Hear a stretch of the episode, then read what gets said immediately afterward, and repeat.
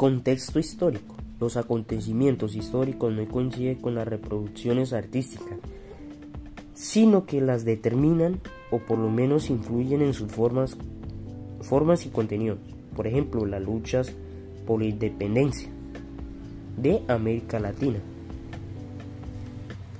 En el periódico de 1810 a 1825, cuando España pierde sus dominios ultramar excepto Puerto Rico y Cuba, que son conservados hasta 1898, tiene que ver con el transilio del neoclásico al romanticismo. Se supondría pensar que los, que los neoclásicos son los seguidores del espíritu hispano y los románticos del espíritu independentista. Pero no es así. Andrés Bello era propulsor de la independencia poeta neoclásica, en tanto que los románticos pueden demostrar muy diversos grados de la pasión política, tal es el caso de Heredia y Cuba quien da a su romanticismo una nota de precisión en el exilio al no tener esperanzas de independentista. Siglo XVIII, en la segunda mitad. Primero, acontecimientos que preparan la lucha por la independencia.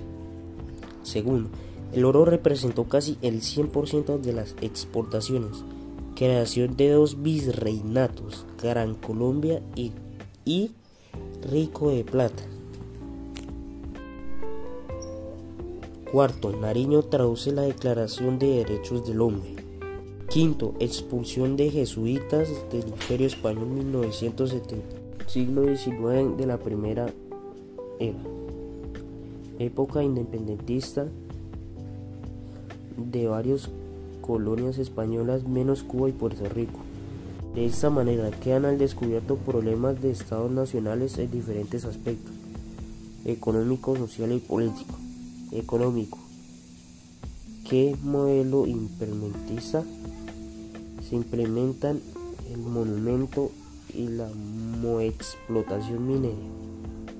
Social. Suprimir cartas. Discriminación de negros y esclavos. Político cobran impuestos los corregidores quien monopolizan el comercio.